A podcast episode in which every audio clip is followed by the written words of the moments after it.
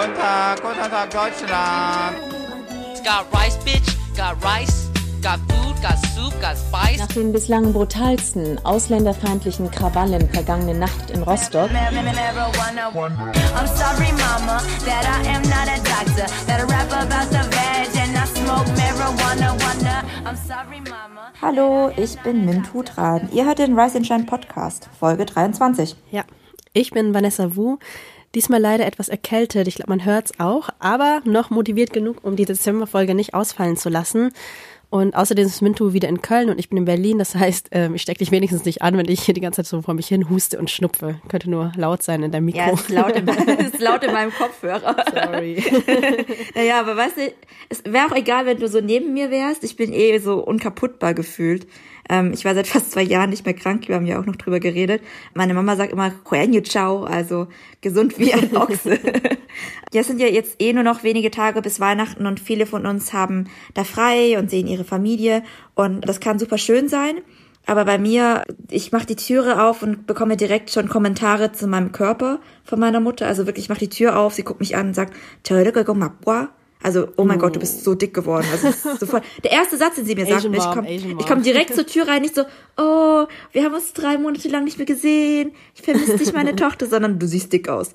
Naja, äh, und ich bin halt nicht so diese typische, schlanke Asiatin.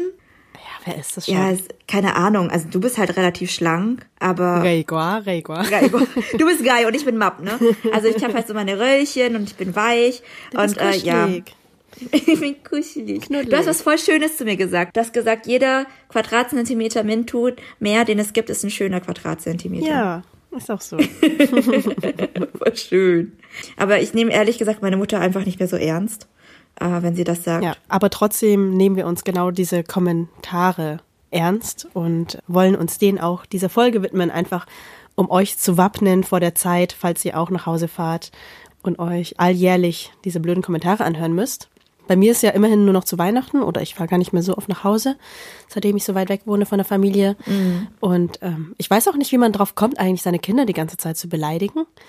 Aber als sie noch zu Hause gewohnt hat, war das halt immer, weißt du, das war fast jeden Tag. Da hat meine Mutter an allem gemeckert, so an meinen Pickeln und mir auch einfach voll ins Gesicht gefasst und angefangen, darum rumzudrücken.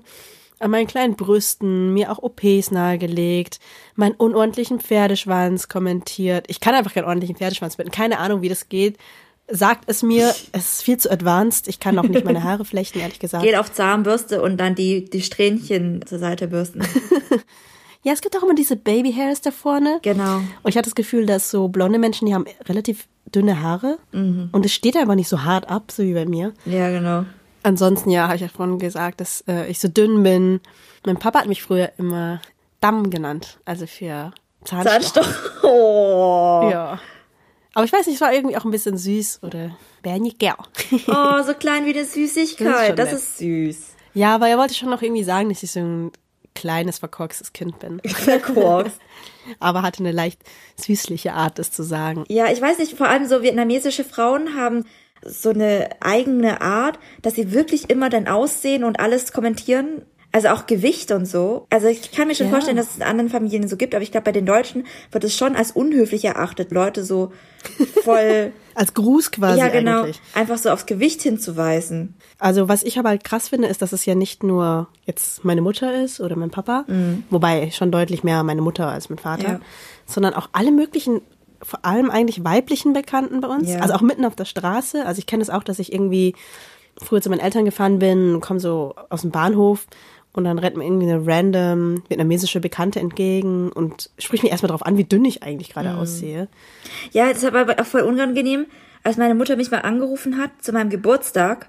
Da war ich ja gerade bei dir und dann habe ich mit ihr halt einen Videochat gemacht und dann hat sie dich ja gesehen und hat auch gleich so gesagt, "Trời đất ơi, Vanessa, sao Vanessa ăn gì không?" So, hat sie auch gleich gesagt so, "Oh mein Gott, warum bist du so dünn? Isst du genug?" Und ich war so, "Oh Mama, nein, einfach nein." Ja. Du hast es nicht so schwer genommen, aber trotzdem, also es ist halt Ich finde es ja auch so witzig, war das nicht auch deine Mama, als wir irgendwie mal essen waren und sie dann irgendwie kommentiert hatte, du sollst nicht so viel essen? Ja, ja, ich war mit dir und deinem Mann, mit Domi, war ich äh, im Saigon Gum Niu, also in unserem Lieblingsvietnamesen äh, in Berlin. Ja. Und dann habe ich meiner Mutter so geschickt, was wir gegessen haben. Und sie so, also ich soll nicht so viel Reis und Nudeln essen, weil ich werde dick.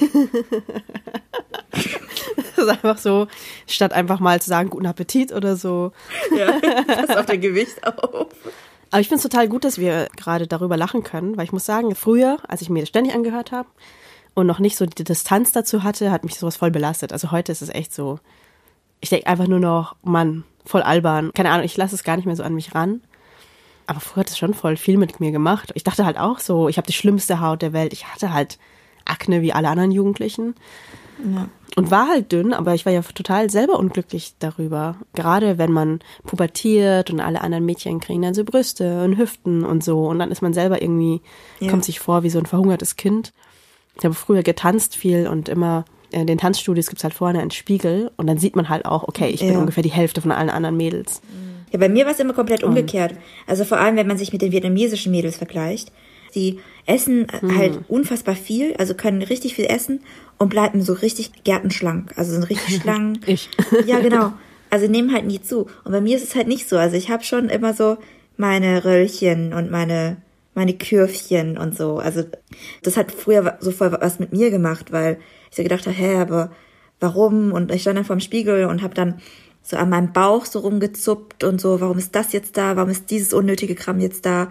Keine Ahnung. Ich meine, es ist ja nicht nur, dass unsere Familien uns das immer wieder gespiegelt haben. Es ist ja eh schon so, dass Jugendliche durch Medien genug mit Körperbildern und wie Körperbilder angeblich sein sollen konfrontiert sind. Und es fühlt sich ein bisschen so nach komischem Verrat an, wenn halt die Eltern und die Verwandten, die halt so um einen rum sind, dann auch noch den Körper kritisieren. Weil man fühlt sich ja sowieso schon in dieser Gesellschaft so falsch als asiatischer Körper an sich. Also du gehst durch die Welt und alle glotzen dich an oder gucken dich blöd an oder ziehen ihre Augenwinkel hoch oder beleidigen dich sogar.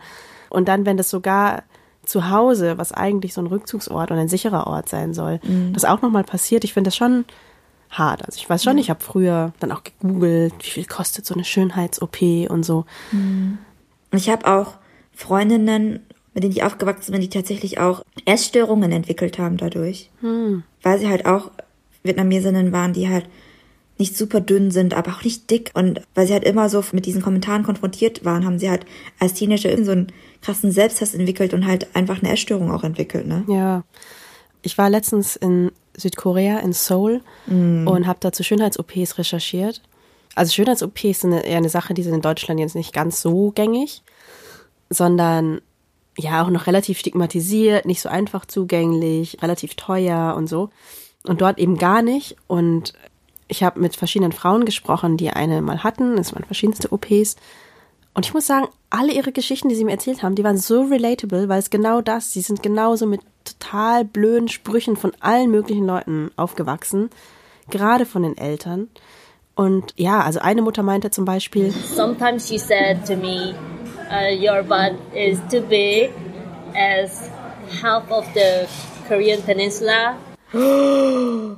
ja, Es ist halt so gemein, weil die Mutter und die Eltern den Körper und das eigene Gesicht natürlich auch mit am besten kennen. Und dann halt von denen dann diese Kritik zu bekommen oder solche Kommentare ist dann halt irgendwie doppelt gemein. Und wenn gerade sogar noch die eigenen Eltern, und es war eigentlich bei fast allen Frauen, mit denen ich gesprochen habe, auch Männern übrigens, wenn einem die Eltern dann auch noch nahelegen, dass man sich operieren lassen sollte und dies einem sogar bezahlen, und es war auch bei allen der Fall, dann macht man das halt einfach. Also ich dachte mir so, ehrlich gesagt, wenn man mir mit 18, 19 oder Anfang 20 die ganze Zeit gesagt hätte, ich sehe scheiße aus, und dann sagen meine Eltern, aber weißt du was, lass dich doch operieren, ich bezahle dir. Ich glaube, ich hätte es gemacht.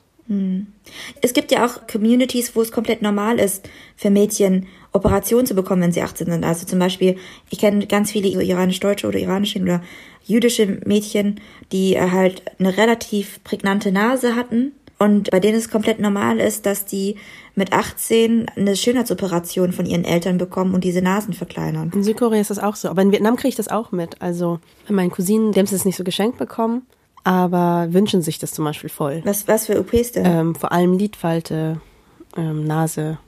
Also in Südkorea ist ja auch noch gängig, dass man sich den Kiefer verkleinern lässt. Also für ein kurzes, spitzes Kinn, die V-Line nennen sie die immer.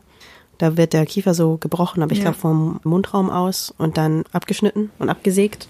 Oh, das klingt so brutal. und Das klingt so ein bisschen nach einem Metzgerjob. Ja, ja, ja, das ist auch unter Vollnarkose. Wangenknochen auch, die gelten dort als irgendwie hässlich. Und das macht man auch in einem Rutsch. Dann schneidet man die Wangenknochen drumherum, werden sie abgesägt und weiter hinten wieder rangesetzt. Also egg-shaped face, haben dann immer alle gesagt. Also die die sind noch ein bisschen härter drauf, hatte ich das Gefühl in Korea, weil das war jetzt nicht so eine komische Subgruppe oder nur ein paar Stars, die sowas machen, sondern man läuft halt durch Gangnam, das ist so das Stadtzentrum von Seoul. Und du findest halt überall Werbung für diese V-Line. Also es ist total normal, so eine Bushaltestelle und so. Und in Deutschland wäre das ja ein langweiliges Gesicht, ein wenig prägnantes Gesicht. ne? Ja, aber dort ist es irgendwie so der Wunsch, ein relativ unauffälliges, harmonisches, ausbalanciertes Gesicht zu haben. Ich fand eine These von einer Ethnologin dazu sehr interessant. Sie meinte, dass Korea eine schwere Wirtschaftskrise hinter sich hat in den 90er Jahren. Darauf hat sich die Arbeitslosigkeit verdreifacht und dieser ganze Wachstum, der lange angehalten hat, war nicht mehr selbstverständlich und die Zeiten sind einfach tougher geworden, der Wettbewerb härter geworden. Und genau in diesen harschen Zeiten versuchen die Leute so glatt und damit unverwundbar wie möglich zu sein. Also gerade wenn draußen alles total hart ist, willst du selber irgendwie Harmonie ausstrahlen und Freundlichkeit. Ja, eine OP, die es in Vietnam oft gibt, ist ja, die Nase höher zu setzen. Also dieses Muikao. Weil ganz viele Vietnamesinnen haben so wie ich, wir haben eine relativ platte Nase und wenig Profil. Manche Vietnamesen nennen sich als Volk, also Vietnamesen quasi auch Nguyen Muit Dat. Ja, eine Mutter, das Volk der platten Nasen. Und ich wurde tatsächlich auch von anderen Kindern früher für meine Nase viel gehänselt. Also so, äh, bist du gegen eine Scheibe gelaufen? Nein. Oder so, so Witze wie, äh, du siehst aus wie Lord Voldemort. Und vielleicht kennt ihr so die Filmversion von Voldemort. Der hat ja keinen Nasenrücken, nur diese, die Nasenlöcher. Ja, wie so ein äh, Reptil halt. Genau. Und ich habe meine Nase tatsächlich nicht gerne gemocht bis vor kurzem. Echt? Oh nein. Also ich habe gedacht, so ich habe halt voll das platte, langweilige Gesicht. Also auch wenn ich im Profil war, meine Wangenknochen, wenn man mich im Profil fotografiert, so meine Wangenknochen höher als meine Nase. Ah, ja, stimmt. also wir skypen gerade, deswegen sehe ich dich. Also geht's. Meine- Deine Nasenspitze sieht man noch. Inzwischen mag ich meine Nase, weil ganz ehrlich, zum Beispiel ist sie beim Küssen nicht im Weg. Aber was ich jedenfalls in der Recherche so gemerkt habe, ich finde eigentlich OPs gar nicht so extrem. So, sie sind eigentlich eine logische Konsequenz von etwas, das wir hier genauso gut kennen, das ich aus der Wirt-Community kenne, aber das ich eigentlich ehrlich gesagt auch aus Deutschland gut genug kenne. Es ist ja nicht so, als würde man sich hier gar nicht gegenseitig fertig machen. Also gerade in der Schulzeit war mein Dünnsein halt schon voll das Problem. Im Sportunterricht wollte halt niemand mit mir so Partnerübungen machen, weil es immer hieß, ja, du bist so dünn, ich zerbrech dich doch gleich. Und das heißt völliger Quatsch. Ich habe genauso ein Skelett wie alle anderen und meine Knochen haben keine Probleme oder so. Ich glaube halt auch so, du machst halt das, was die Gesellschaft von dir verlangt. Wenn der Normalfall ist, sich operieren zu lassen, dann operierst du dich halt. Und hier ist halt gerade der Normalfall dieser Fitness-Hype. Oder halt Diät oder so. Das finde Ja, ich halt genau. auch genauso krass. Aber ich muss sagen, ich verstehe das alles. Also ich kann das gar nicht verurteilen zum Beispiel. Weil ich finde, wenn ich jetzt nochmal an die Recherche denke, dann bemerke ich ja an mir selber, dass ich zum Beispiel das alles gar nicht mehr will. Aber das ist nur deswegen, weil ich jahrelang Arbeit in mich selber gesteckt habe. Also ich bin halt nicht mehr Anfang 20, ich bin ausgezogen, ich habe viel über mich und mein Körpergefühl nachgedacht. Ich habe viele Jahre mir eingeredet, dass ich okay bin, wie ich bin und denke das immer noch nicht so jeden Tag 24/7, aber schon eher überwiegend oder ich glaube ehrlich gesagt, die meiste Zeit denke ich gar nicht mehr dran. Ehrlich gesagt, ich mag auch dieses, was heißt das? Self-Love. Oder Body Positivity, So. meinst du? Body Positivity, das mag ich nicht. Ich mag einfach nicht über meinen Körper nachdenken. Also, ich will einfach so okay damit sein. Ich muss den jetzt Ja. nicht krass schön finden. Ich will halt nicht die ganze Zeit über meinen Körper nachdenken müssen. Ich will einfach, dass er gesund ist, dass es mir gut geht, dass er funktioniert. Und alles andere ist einfach okay so. Also ich muss jetzt nicht irgendwie einen Schönheitswettbewerb gewinnen. Ich bin ja kein Model. Das ist ja nicht mein Voll. Beruf. Ja, wir werden einfach nicht dafür bezahlt, gut auszusehen. Das sehe ich halt auch überhaupt nicht ein, Ja. zum Beispiel im Büro mich zu schminken oder so. Also ich liebe es zu schminken, nichts gegen Schminken, aber so jeden Tag morgens mich so aufwendig fertig zu machen, nur um vorzeigbar zu sein. Nee, ich bin mir so, wenn Leute nicht mit diesem Gesicht klarkommen, dann keine Ahnung. Für mich ist halt Schminken eher so ein psychologisches Ding, Hm. weil wenn ich mich scheiße fühle und dann habe ich einen krassen Lippenstift drauf, dann habe ich das Gefühl, ich mache mir von draußen so ein bisschen fitteres Aussehen drauf und dann absorbiert sich das auch irgendwie nach innen und ich komme irgendwie besser Fake durch den it till Tag. you make it. ja, ist auch so. Also ich meine, Schminken hat ja auch was Ritualhaftes. Also in vielen Gesellschaften war Schminken ja eigentlich nicht nur zur Dekoration da, sondern zum Beispiel, um sich selber mehr Energie zu verleihen von einem Kampf, also Kriegsbemalung zum Beispiel. Weißt du, was wir richtig lange nicht mehr gemacht haben? Die kam von Jan. Frage an Asiaten. Stimmt. Soll ich die mal vorlesen? Ja. Die kam von Jan per Mail und er fragt, welche Erfahrungen habt ihr konkret mit kollektivistischem Leben und Denken? Klingt gut und erdrückend zugleich. Welche Benefits gibt es im kollektivistischen? Glaubt ihr, dass wir es im Westen mit der individuellen Selbstverwirklichung übertreiben? Sind so viele Fragen und so viele Nebenfragen. Also praktisch richtig viele Fragen. kollektivistisches Denken versus individualistisches Denken, eigentlich westliche versus östliche Gesellschaften. Kann man ganze Promotionen darüber schreiben. Ja. Ich habe meine Seminararbeit in der Schule darüber geschrieben. Facharbeit, cute. Facharbeit, ja. Wow, was für ein fancy Thema für die Schularbeit. Ja, weil damals war ich noch auf dem Trip, dass ich dachte, Individualismus funktioniert bestimmt und ich will auch individuell sein und frei sein, aber was ist eigentlich mit den anderen Werten und warum sind die in der Gesellschaft so wenig wichtig? Und äh, ich habe das relativ offen gelassen und eher literarisch argumentiert. Naja, jetzt ist ja auch ein paar Jahre her, seit du diese Facharbeit geschrieben hast. Ja. Und du hast bestimmt auch ein paar Mal öfters darüber nachgedacht. Ja.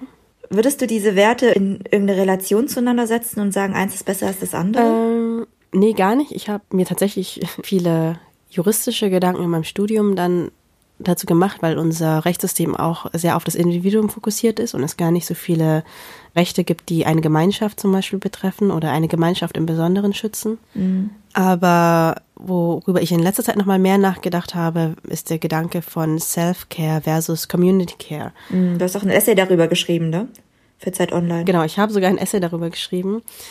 Also Self-Care ist ja so der Begriff, der jetzt überall durch Insta wabert, Hashtag Self-Care. Und es geht ganz viel darum, individuell seine Probleme in den Griff zu bekommen, indem man sich um sich selber kümmert. Ganz grob einfach gesagt, mit, keine Ahnung, Maniküre, Bad nehmen, so das ist, was auf Instagram meistens Self-Care ist. Manche andere sagen dann natürlich Self-Care ist auch, wenn man in Therapie geht oder seine Medikamente nimmt. Und ich finde all das sinnvoll und hilfreich, aber manchmal habe ich das Gefühl, dass in Self-Care nur eine Ressource steckt, aber gar keine Lösung. Weil im individuellen Selbsterhalt schafft man einfach nur dieses System zu überleben. Und das an sich ist schon toll, wenn man mehrfach diskriminiert ist. Also wenn alles um dich herum deine Existenz eigentlich zerstören will und du existierst aber trotzdem und bist glücklich, dann, dann hast du damit Widerstand geleistet. Und das sehe ich total. Aber was wir ja auch in unserem Podcast machen und was mir in letzter Zeit immer wichtiger geworden ist, ist eigentlich Community Care. Also das Glück darin finden, sich um andere Menschen zu kümmern. Nicht bis zur Selbstaufgabe, aber indem wir gucken, wir haben eine stabile Gemeinschaft. Ich gucke nicht nur auf mich selber, sondern auf die verschiedenen Menschen um mich herum, die eine Community bilden. Das kann alles Mögliche sein. Es kann eine Familie sein, es kann ein Verein sein oder bei uns unsere HörerInnen vielleicht. Weil wenn wir aufeinander achten, dann fällt so eine gewisse Last vom Einzelnen ab, auf sich zu achten, was total gut tun kann, weil man kann nicht immer selbst auf sich achten, wenn man zum Beispiel depressiv ist oder gerade keine Kohle hat oder so, dann ist man vielleicht einfach auf Solidarität von anderen angewiesen. Aber gleichzeitig wird man auch als Netzwerk resilienter, also widerstandsfähiger. Ja. Und ich glaube schon, dass das noch eine andere politische Kraft hat, als wenn man nur schaut, dass es einem selber gut geht. Du beziehst es auf unsere Community. Ich glaube, als ich aufgewachsen bin, habe ich das vor allem auf Familie bezogen. Also, dass meine Freundinnen viel individualistischer waren als ich und nicht so viel an Familie gedacht haben und was jeder Schritt in ihrem Leben auch für die Familie bedeutet. Und über solche Sachen mache ich mir halt schon viel mehr Gedanken. Ich finde halt, zu Recht auch wird es oft als Druck gesehen, wie man in dieser Familie funktioniert, was man zu ihr beitragen kann und dass man sich praktisch nicht komplett frei verwirklichen kann. Auf der anderen Seite hast du halt ein total krasses Netz, auf das du zurückfallen kannst, wenn irgendwas passiert und wenn du scheiterst.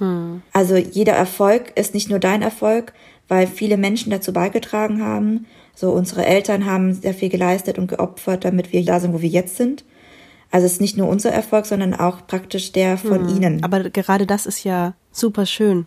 genau. Also manchmal stelle ich mir auch vor, so, hey, dass ich mein freies Leben leben kann, hier ist eigentlich das Produkt von so vielen Vorfahren von dieser Migration und alles hat so vielleicht nicht spezifisch darauf hingearbeitet, aber irgendwie dazu beigetragen. Ähm, Ich finde auch dieses westliche Konzept von also wenn du Eltern hast, die dann dem Kind sagen, du kannst alles werden, was du willst, also dieses Konzept der absoluten individuellen Selbstverwirklichung, dass das Kind das suchen muss, mit dem es absolut glücklich ist, Beruf und so weiter, Lebensentwurf.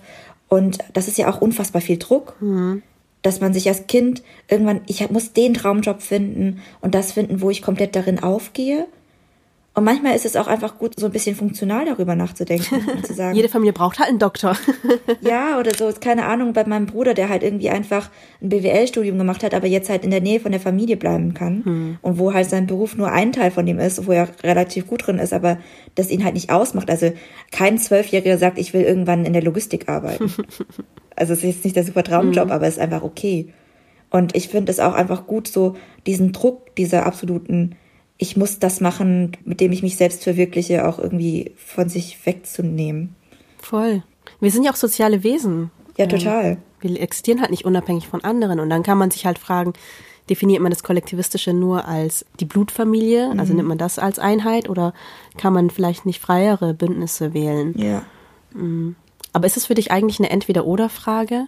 Also Kollektivismus versus Individualismus? Nö, ich glaube, es ist so eine Art Balanceakt, weil ich ja nicht komplett in diese kollektivistische Rolle hineingefallen bin, weil ansonsten wäre ich Lehrerin oder Ärztin geworden. also ich habe schon das gemacht, was ich wollte, aber ich habe gesagt, Mama, ich kann diese Rolle in der Familie, die ihr für mich vorseht, trotzdem irgendwie ausfüllen. Ich glaube, so bin ich damit umgegangen. Also ich, ich sehe den Druck, den viele durch das Kollektivistische empfinden, aber ich sehe auch den Druck, den Leute durch den Drang nach Individualismus empfinden. Ja. Auf beiden Seiten gibt es Vor- und Nachteile und auch Lasten, die man mit sich trägt. Ich glaube, wenn man von beiden so ein bisschen was vom Kuchen abbeißt, dann ist die Last nicht mehr so hoch. Voll. Das ist auch, finde ich, der Vorteil, so ein Wittgio oder ein Kind der Diaspora zu sein. Zum Glück sind wir weder in das eine Extrem noch in das andere Extrem geboren, Ja. ähm, sondern war zwar anstrengend, aber wir mussten uns so durchnavigieren und uns immer wieder neu entscheiden. Aber ich habe das Gefühl, so für mich als Erwachsene eigentlich eine ganz gute Balance gefunden zu haben. Ja, total. Ich meine, haben wir jetzt alle Fragen irgendwie angerissen, die, die dieser Jan uns gestellt hat? Ich glaube schon, oder? Und noch viel mehr. ja, wir haben vorhin, glaube ich, schon angefangen, darüber zu reden, was wir eigentlich tun, um uns in der eigenen Haut wohlzufühlen. Was ist es bei dir eigentlich? Also es sind verschiedene Sachen. Ich glaube, das Größte, was ich die letzten zwei Jahre für mein Selbstwertgefühl gemacht habe, ist, mir keine Waage anzuschaffen. Und mich einfach konsequent nicht mehr zu wiegen. Ich weiß, dass ich das letzte Mal gewogen habe, was ungefähr vor zwei Jahren war, bevor ich nach Köln gezogen bin. Habe ich ein bisschen über 60 Kilo gewogen. Jetzt weiß ich es wahrscheinlich. Also ich weiß es einfach nicht mehr, wie viel ich wiege. Keine Ahnung. Und es ist einfach okay. Wenn ich mich gut fühle, dann fühle ich mich gut. Wenn mein Rücken wehtut, dann gehe ich ins Fitnessstudio. Das ist so, woran ich meinen Körper messe. Ob ich Schmerzen habe, wie wohl ich mich fühle, ob er funktioniert. Das hat mir geholfen. Ja, das ist auch voll gut. Ich finde es auch voll das sinnvolle Kriterium. Also in sich hineinzuhorchen und Ja. sich zu fragen, wie geht es mir eigentlich gerade? Ich meine, ich bin ja seit zwei Jahren nicht krank geworden. Das ist ja auch irgendwie ein Zeichen dafür, dass mein Körper total super funktioniert. Also Lucky you. ich habe totales Vertrauen in mein Lucky Me. Danke Immunsystem. Mein Immunsystem ist völlig am Arsch. ja. Ich glaube, es liegt an anderen Dingen. Aber ich habe auch eine Sache übrigens gemacht. Das fällt mir jetzt gerade ein, wo du sagst, dass meinem Selbstwertgefühl voll gut getan hat. Ich habe aufgehört, BHs zu tragen. Also ich weiß nicht, weil ich das das letzte Mal gemacht habe. Manchmal für so ganz besondere Outfits, äh, aber ehrlich gesagt so einmal im Jahr vielleicht. Ja. Aber so Brüste waren immer so voll das krasse Thema, was auch irgendwie Eltern, Bekannte, alle möglichen random fremden Leute angesprochen haben und wofür ich mich so lange so geschämt habe. Und dann früher immer so Push-Up-BHs gekauft habe zum Beispiel. Und dann aber das Gefühl hatte, immer irgendwas zu faken, was überhaupt gar nicht da ist. Und dann zieht man das aus. Dann fühlt man sich halt wirklich richtig schlecht. Ja, aber es ist halt okay, einfach so, du hast einfach wenig Brüste. Ja, das ist, genau, es ist einfach so. Und inzwischen komme ich voll damit klar. Dafür kannst du halt so voll coole Sachen tragen. Also du kannst ja voll den krassen Ausschnitt tragen. Ja. Und es sieht mega cool aus. Wenn ich sowas trage, sehe ich gleich so ein bisschen billig aus. Ach Quatsch, nee. Ich glaube, das ist von der Körbchengröße völlig unabhängig. Aber Ja. seitdem ich nicht mehr das Gefühl habe, durch BHs anderen Leuten irgendwas vorzumachen, mache ich mir auch selber nichts mehr vor. Und seitdem gibt's nicht mehr jeden Abend die Differenz. Weißt du, wenn du das ausziehst und denkst du, oh mein Gott, da ist eigentlich gar nichts. Und ich fühle mich so wohl. Es war am Anfang eine Überwindung, weil man denkt, Ja. alle starren hin, aber niemand starrt hin. Und wenn jemand hinstarrt, dann soll sich die Person schämen, weil das macht man nicht. Genau, das fand ich war total gut für mich. Und auch zu tanzen einfach. Ich habe schon mein Leben lang getanzt, aber ich habe früher war das noch ein bisschen wettbewerbsorientierter. Wollte ich nicht, aber ich habe früher Hip-Hop getanzt und Hip-Hop-Kultur ist einfach sehr vergleichend auch. Und ähm, Battles. ja, da da gibt's die Battles und es ist voll wichtig, wer vorne steht und wer hinten steht, zumindest als Teenager in so Jugendtanzgruppen und bei Auftritten, ähm, wo man dann steht und ich stand halt immer hinten und aber ich hatte auch einfach zu krasse Selbstzweifel, um gut zu tanzen. Ich konnte mich nicht so frei fühlen und ausdrücken körperlich, weil da immer auch dieser krasse Vergleich war. Und manche pusht es ja und das ist auch okay und cool und ich gucke ja auch gerne dabei zu, wenn es die Leute pusht.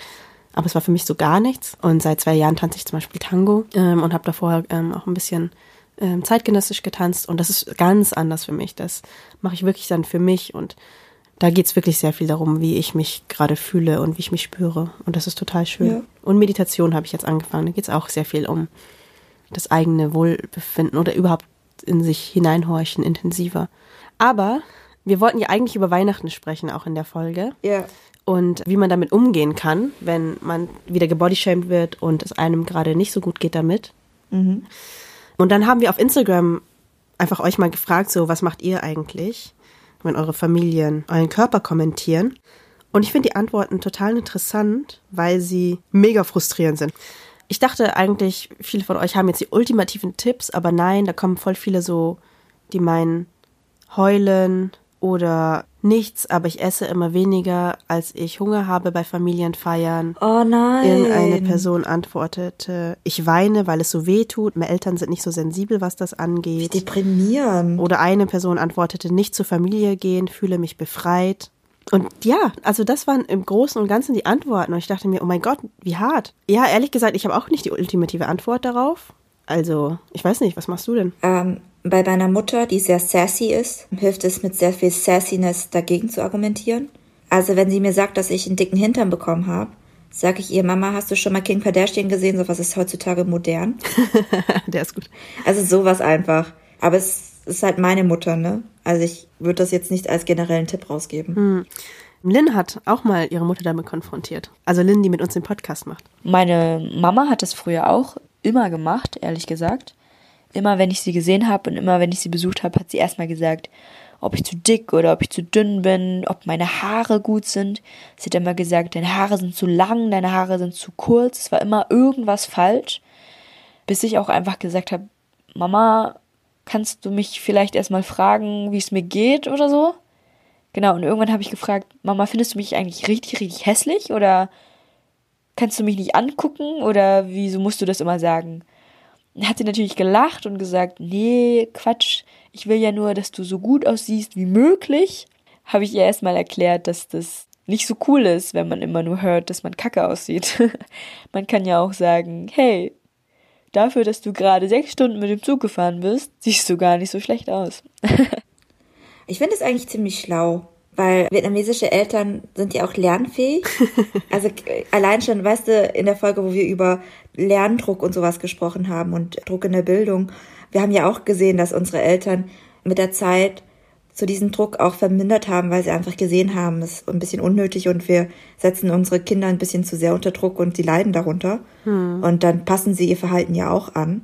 Und ich glaube, unsere Eltern wollen ja nicht, dass wir drunter leiden, so, ne? Ja, das stimmt. Und wenn halt, wie Lynn jetzt, sie ihrer Mutter sagt, Mama, also mir geht's damit dann nicht gut, dann, ich glaube, die wenigsten Mütter würden dann irgendwie, klar, vielleicht würden sie im ersten Moment noch sich verteidigen und sagen, ja, ich will doch nur das Beste für dich, du siehst nur nicht gesund aus, sowas, aber ich glaube, so im Endeffekt, sie reflektieren das dann schon. Ja. Meine Mutter macht sowas auch viel weniger. Ich habe halt immer so Sachen geantwortet wie, für wen soll ich mich jetzt schön machen? Sag doch jetzt. Oder ich finde mich in Ordnung so. Das haben auch einige UserInnen geantwortet. Also die sagen dann meistens laut, ich finde mich schön oder sie machen ihr eigenes Ding. Oder eine sagt sarkastisch, Hauptsache mein zukünftiger Mann ist nicht so oberflächlich wie du. Okay. Oder einer nicken und ich weiß sagen. das finde ich eigentlich gemein, nicken und ich weiß sagen. Ich weiß nicht, ob ich das könnte. So. Reigua, mm, Bierzoi. ich glaube, Verletzlichkeit zeigen ist irgendwie ganz, Ja, ganz gut, weil ich meine, Eltern haben auch Mitgefühl für ihre Kinder. Genau, Und ja. wenn man aber nur bockig ist, da habe ich gemerkt, da, das hat bei mir nicht so viel gebracht. Weil dann denken sie nur, das Kind ist schwierig. Lol, aber meine Mutter weiß, dass ich schwierig bin, deswegen ist es okay. Aber was machst du eigentlich, wenn es jetzt gerade nicht so die Familie ist, wo wir beide jetzt von uns sagen, gut, das lassen wir jetzt nicht mehr so an uns heran, sondern es gibt ja Phasen, da fühlt man sich selber einfach nicht so schön. Und natürlich können wir sagen, Body Positivity ist irgendwie doof und Hauptsache, wir denken gar nicht mehr dran und wollen einfach gesund und glücklich sein. Trotzdem bin ich ja auch nicht frei davon, manchmal mich total furchtbar zu finden. So, was am meisten hilft, ist einfach, sich mit verschiedenen Körperformen auseinanderzusetzen. Ja, auf Insta zum Beispiel, ich folge keinen so normschönen Frauen mehr, außer sie sind jetzt meine Freunde oder so, aber keine, die extra so posieren und dabei besonders gut aussehen, so Models und so weiter. Ich bin in entfolgt, das macht mir schlechte Laune, die zu sehen. Und an guten Tagen ist mir das egal, aber wenn ich mich gerade auch scheiße fühle, dann, ja, weiß ich nicht, dann kommen so ganz viele doofe Gedanken. Also es geht ja nicht nur darum, so Körper schön zu finden, sondern einfach Körper normal zu finden. Ich fand es auch voll schön, als ich das erste Mal jetzt dieses Jahr in einer richtigen Sauna war. Davor war ich immer nur im Dampfbad, weil ich das ein bisschen creepy fand, so mit Nacktheit und so. Aber seit ich das erste Mal in der Sauna war, und es war einfach vollkommen normal, sich nackt zu sehen und andere Menschen nackt zu sehen, andere Körperformen zu sehen. Es gab große Brüste und kleine Brüste und hängende Brüste und vielleicht ein bisschen eine kleine und eine große Brust oder halt irgendwie verschiedene Arten von Bauch und Körper und Hüften. Und wenn man damit sich mehr konfrontiert und sieht, wie normal das ist, also dass das, was einem im Fernsehen gezeigt wird, und die Erwartung auch, die so vietnamesische Tanten von einem haben, einfach komplett unnormal sind. Also dann kapiert man, glaube ich, mehr so, hey, ganz ehrlich, ich muss einfach mal mehr ein bisschen chillen, was so Erwartungen an meinen Körper angeht. Ja. Ja, voll. Hast du gute Erfahrungen damit gemacht, mit anderen Leuten zu reden? Es kommt drauf an, ich habe das Gefühl, in unserer Gesellschaft sind wir alle schon ziemlich verkorkst, was Körperbilder angeht. Vor allem Frauen. Und da hilft es manchmal nur begrenzt drüber zu reden, weil Ja. es dann nur eine halbe Stunde rumheulen ist, was Leute nicht schön an sich selbst finden. Ja. Ich muss sagen, der Umgang hat sich bei mir auch voll verändert, weil ich habe das Gefühl, so als Teenager waren wir alle ziemlich hilflos damit. Und wenn ich Unsicherheiten angesprochen habe, dann haben andere nur gesagt, stimmt doch gar nicht und übertreib halt, oder du bist doch eh so schön Ja. schlank oder so. Oder auch bei meinem Mann jetzt, wenn ich sowas angesprochen habe, dann hat er natürlich immer versucht, so das Gegenteil davon zu sagen. Aber ich finde das schön oder so. Und ich habe aber gelernt, dass das gar nicht ist, was ich in dem Moment brauche, sondern was ich eigentlich brauche, ist einfach nur Mitgefühl und dass jemand mir zuhört. Die Person muss das ja nicht vollkommen ernst nehmen, was ich sage, aber ernst nehmen, dass ich mich gerade schlecht fühle. Ja. Und man geht halt durch solche Phasen. Und ich finde, was viel schöner ist, als jemand zu sagen, stimmt doch gar nicht, aber du bist doch voll schön, du bist doch überhaupt nicht dick, du bist doch gar nicht so dünn, ist, wenn Leute einfach sagen, hey, ich mag dich einfach, weil es dein Körper ist. Oder genau, ich mag deinen Körper, weil er dein Körper ist und weil ich dich liebe. Und das sind auch so Dinge, die ich versuche mir selber zu sagen in Zweifelphasen, dass ich mir denke, wow, mein Körper ist zwar total klein und dünn, aber hat mich durch echt viel in meinem Leben schon gebracht und eigentlich bin ich voll stolz drauf. Also das noch als den einzigen Tipp, den ich da rausgeben kann. Ja, also Eltern, falls hier Eltern zuhören, Seid lieber zueinander. seid lieb. Das ist die Botschaft von unserem Podcast. Jede einzelne Folge. Ja. Wir sind mit unserer Zeit auch schon durch wieder. Ich schaue gerade auf die Uhr. Ups. Vielen Dank, dass ihr wieder eingeschaltet habt. Falls ihr uns noch sehen wollt, wir sind am 22.12. in München mit unseren Familien. ja, wir bringen beide unsere Familie Ja, mit. die werden sich das erste Mal treffen. Ich bin schon voll aufgeregt. Ja, das ist so wie wenn ich irgendwie so einen Partner kennengelernt habe und die Eltern treffen sich. Das fühlt sich genauso an. Ja. Wir bringen unsere Eltern zu einem Kinoscreening vom Film The Farewell. Wir haben auch ein Screening organisiert in Berlin und Köln. Das konnten wir leider nicht im Podcast promoten, weil das alles so plötzlich und spontan war. An dieser Stelle erstmal Danke an Marvin Wiechert, dass er uns das alles organisiert hat von der York Kinogruppe. Ja, genau. Am 22.12. sind wir in München in den City-Kinos. Um 12 Uhr ist die Vorstellung. Und es gibt auch Tickets, die könnt ihr auch online besorgen. Unter dem Shortlink bit.ly Farewell Farewell München. München. Und München mit UE. Und wenn ihr unsere Arbeit gerne unterstützen wollt, würden uns total freuen, dann lasst uns doch einen kleinen Beitrag bei Steady da. 10 Euro im Monat ist der Premium-Beitrag. Dann lieben wir euch und schicken euch ein Päckchen zu. Falls es HörerInnen unter euch gibt, die nicht 5 oder 10 Euro im Monat geben können, für 2,50 Euro bekommt ihr auch schon unseren Newsletter, den wir sehr liebevoll kuratieren. Der ist mehr als 2,50 Euro wert, weil wir jedes Mal jeweils, also jede von uns einen Tag daran sitzt. Ja. Aber just so you know, if you have the money, 5 or 10 Euros please. If you don't, 250 is fine. 10, 10, 10, 10, 10, 10, 10. Ach ja, einmal spenden. Falls Leute nur einmal spenden wollen an Weihnachten oder so. Wir haben auch ein PayPal-Konto. Der Link dazu lautet paypal.me, also me, slash Rise and Shine Podcast. Ansonsten gerne auf Steady, denn regelmäßige Beiträge helfen uns auch längerfristig zu planen und zu investieren. Dann wünschen wir euch eine frohe Weihnachtszeit. Lasst euch nicht von euren Familien fertig machen. Ach ja, falls einige von euch auch so diesen Schritt gehen und sagen, wir können das nicht mit der Familie, bei Diasporasia gibt es auch eine Folge, wo die beiden drüber reden, äh, warum sie den Kontakt teilweise zu ihren Familien abgebrochen haben oder warum sie zu Weihnachten zumindest nicht nach Hause fahren. Genau, die Folge können wir euch auch gerne verlinken. Und ebenfalls Shinan von Diasporasia organisiert das Futopia über Weihnachten, macht ein kleines Weihnachtsfest für Menschen, die eben nicht so gerne zu Hause oder bei ihren Familien verbringen wollen. Und das soll ein safer Space für BIPOC sein, also für schwarze Menschen, indigene Menschen und Menschen of Color.